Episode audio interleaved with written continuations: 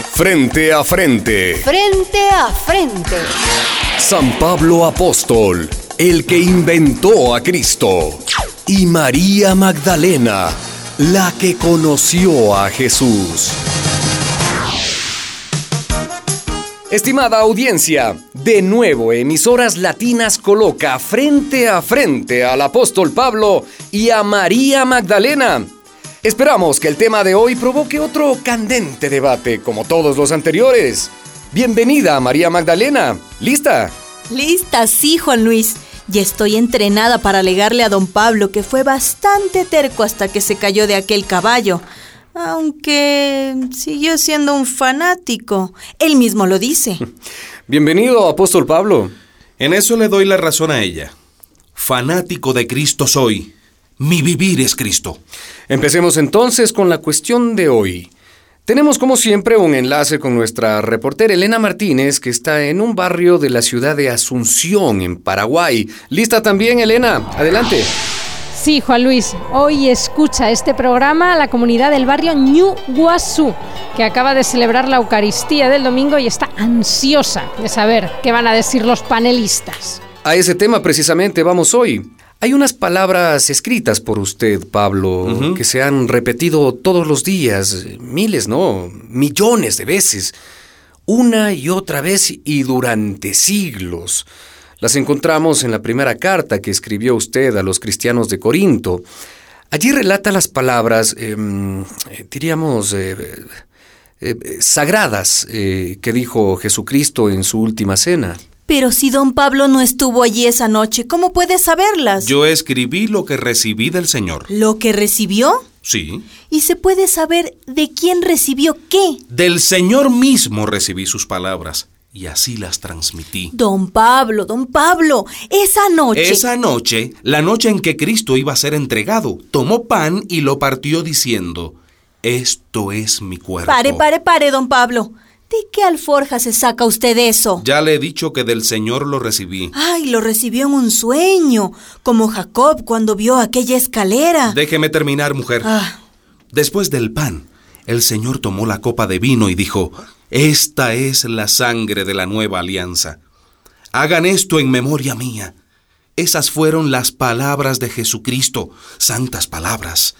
Y por eso yo advertí en mi carta, el que come el pan o bebe el vino indignamente, peca contra el cuerpo y la sangre del Señor. Ay, terco, terco, terco es nada. Usted está totalmente ofuscado. Más respeto. Ay, comer el cuerpo de Jesús, beber beber su sangre. Usted dice esa locura y yo digo, yo digo lo que vimos y escuchamos todos aquella noche. Lo recuerdo bien, bien clarito. Yo preparé las hierbas amargas de la cena con su madre María y con Marta, la de Betania.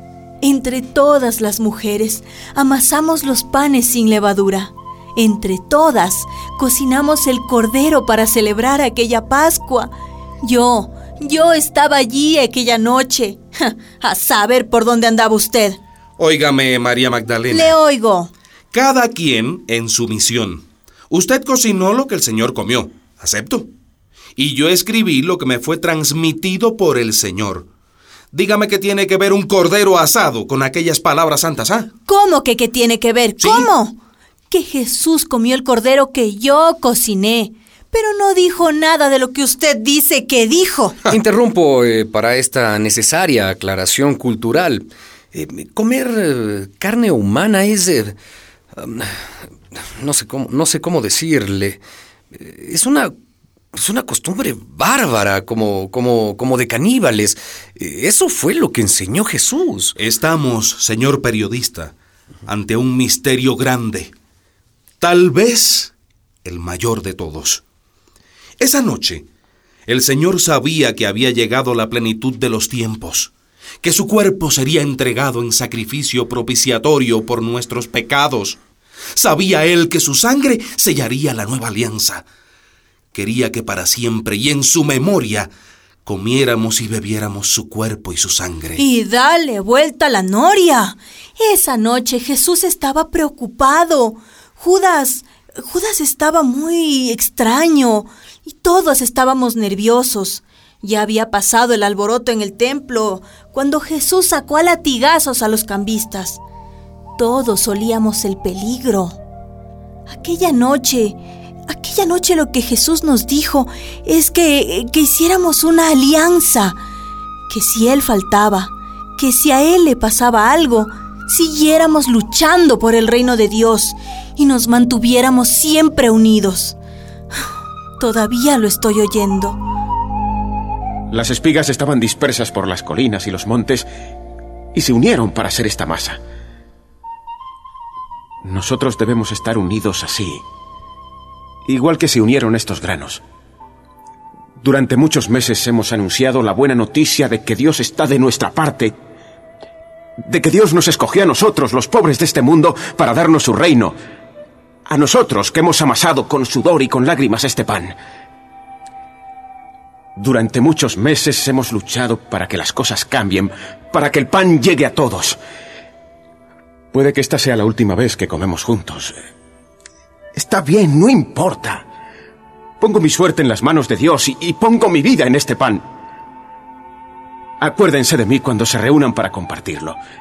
Cuando lo hagan, yo siempre estaré con ustedes.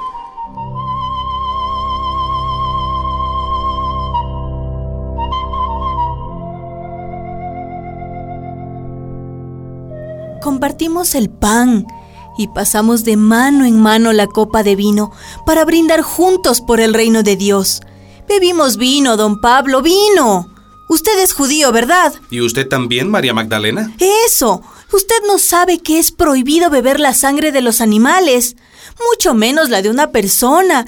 ¿Cómo se le ocurrió escribir algo, algo tan, eh, tan horroroso? Ay, dice que se lo transmitieron. Mujer, sin sangre no hay redención. En Él y por su sangre que se derramó sobre nosotros, fuimos rescatados y se nos dio el perdón de los pecados. Emisoras Latinas, la emisora de las causas justas. Participa y llámanos al 000 144 7272. Tenemos una llamada. Adelante, amigo. Soy Nibio López, experto en culturas del mundo antiguo. Quiero responder a la pregunta que hacía María Magdalena. ¿Cómo se le ocurrió a Pablo decir que Jesús quería que comieran su carne y bebieran su sangre? ¿Oyó, don Pablo? ¿Oyó? Seguramente fue por influencia de las religiones mistéricas que eran tan populares en aquel tiempo. Esas religiones tenían ritos sangrientos y Pablo los conoció en sus viajes. Bueno, ¿y qué tipo de ritos eran? Por ejemplo, en la religión de Mitra o en la de otros dioses, la ceremonia de unirse a la divinidad comiendo la carne y bebiendo la sangre de un animal sacrificado se vivía como un misterio de salvación. Muchas gracias. Tenemos otra llamada. ¿Aló? Vea, no me importa lo que diga ese experto o, lo que sea. Las palabras de Cristo en la última cena, tal como las escribió Pablo, las copiaron igualitas en los evangelios, Mateo, Marcos y Lucas. ¿Oyó, María Magdalena? ¿Oyó? ¿Por qué las repetirían? A ver, ¿por qué? Porque son auténticas, pues. Las que Jesucristo pronunció esa noche. Y Juan en su evangelio vuelve y repite. Si no comemos su carne y bebemos su sangre, no tendremos vida eterna. Muchas gracias, amigo oyente. No, no, no, no le dé las gracias. Ese señor tampoco estuvo ahí, tampoco sabe. Jesús nunca dijo eso. Tranquila, María Magdalena, ahora es usted la exaltada. Pero con razón. Por favor, tranquilidad. Tenemos otra llamada. Aló. Soy José María Castillo. Gracias por darme de nuevo la oportunidad. Bienvenido, Castillo. Ya lo estábamos extrañando. Lo extrañará usted, señor periodista, porque a mí no me simpatiza. A mí sí me simpatiza, y mucho. Quiero recordarle a la audiencia el punto más importante para entender la contradicción que estamos viendo entre lo que Pablo escribió y lo que María Magdalena presenció. ¿Y cuál es esa contradicción? Si se puede saber, usted que sabe tanto. Pues que los primeros escritos que se empezaron a difundir en la iglesia naciente no fueron los evangelios, sino sus cartas, Pablo. Durante 30, quizá 40 años, el cristianismo se extendió por el imperio romano sin tener ni idea de Jesús, ni de su vida, ni de su historia. Ah, así que usted empezó a escribir antes que todos los demás. Gracias doy a mi Señor, que me llamó a la misión de evangelizar a los gentiles. sí, pero las primeras comunidades aprendieron sus creencias no según las enseñanzas de Jesús en los Evangelios, sino según las enseñanzas que usted, Pablo, imponía en sus cartas y visitas. ¿Y cuál es el problema, superteólogo Castillo? Un hecho realmente sorprendente la Iglesia de Jesús empezó a vivir y a organizarse sin conocer a Jesús. Va. Bueno, tenemos otra llamada. las líneas están a reventar. ¿Aló? Mira, chico, yo, yo no soy teóloga ni nada de eso. Pero yo tengo mi Nuevo Testamento. Yo lo tengo, yo lo abro y me encuentro con los cuatro evangelios todos seguiditos, ¿verdad? Y luego vienen las cartas de Pablo entonces, yo siempre pensé que Pablo tomó apunte de los evangelios y ahora, ahora resulta que es al revés. Eso es precisamente lo que explica Castillo, señora. Entonces, si yo entiendo bien, si yo lo entendí, lo que Pablo escribió de la última cena no lo sacó de los evangelios, sino que los evangelios lo sacaron de Pablo. ¿Así es la cosa? Bueno, parece que sí. Entonces, si yo entiendo bien, esas palabras mágicas de la misa, esas palabras que dicen tan solemne y hasta bajito los curas, se las inventó Pablo porque la Magdalena nunca las oyó. Cosa más grande, chico. Bueno, ya les anuncié que este sería un programa bastante polémico. Y ahora Elena Martínez desde la comunidad de Ñuguazú, Asunción, nos pide paz. Y adelante, Elena. Así es, Juan Luis. Una señora de la comunidad está muy inquieta y, bueno, le quema la lengua por preguntarle algo a María Magdalena. Adelante, solamente le pido brevedad a la señora porque el tiempo manda y tenemos otros compromisos. Ah, mire, lo que yo quiero es que María Magdalena me diga francamente la verdad. ¿Cuál verdad quiere de mí? Ah, quiero que me diga si ella cree o no que en el pan y en el vino está vivo Jesucristo. Aquel Jesucristo que ella amó tanto. Él está ahí presente. Está ahí su cuerpo, su sangre, su alma y su divinidad. Amar sí, lo amé mucho, pero pero él él no está ahí. Yo no creo en eso que escribió don Pablo. ¿Y, en qué cree entonces usted? Yo lo que creo es que Jesús está donde la gente se reúne en su nombre, para compartir, para luchar, para que las cosas cambien y llegue pronto el reino de Dios. Sí, pero esto no puede quedar así. ¿Cómo no puede quedar así? un momento, por favor, un momento, un momento. Ya el apóstol Pablo está pidiendo la palabra para opinar en contra, pero pero el tiempo se nos acaba. Nos encuentran en la web y en las redes sociales www.emisoraslatinas.net. Así que, bueno, hasta la próxima. Y recuerden, quien tiene preguntas, piensa. Quien solo tiene respuestas, obedece.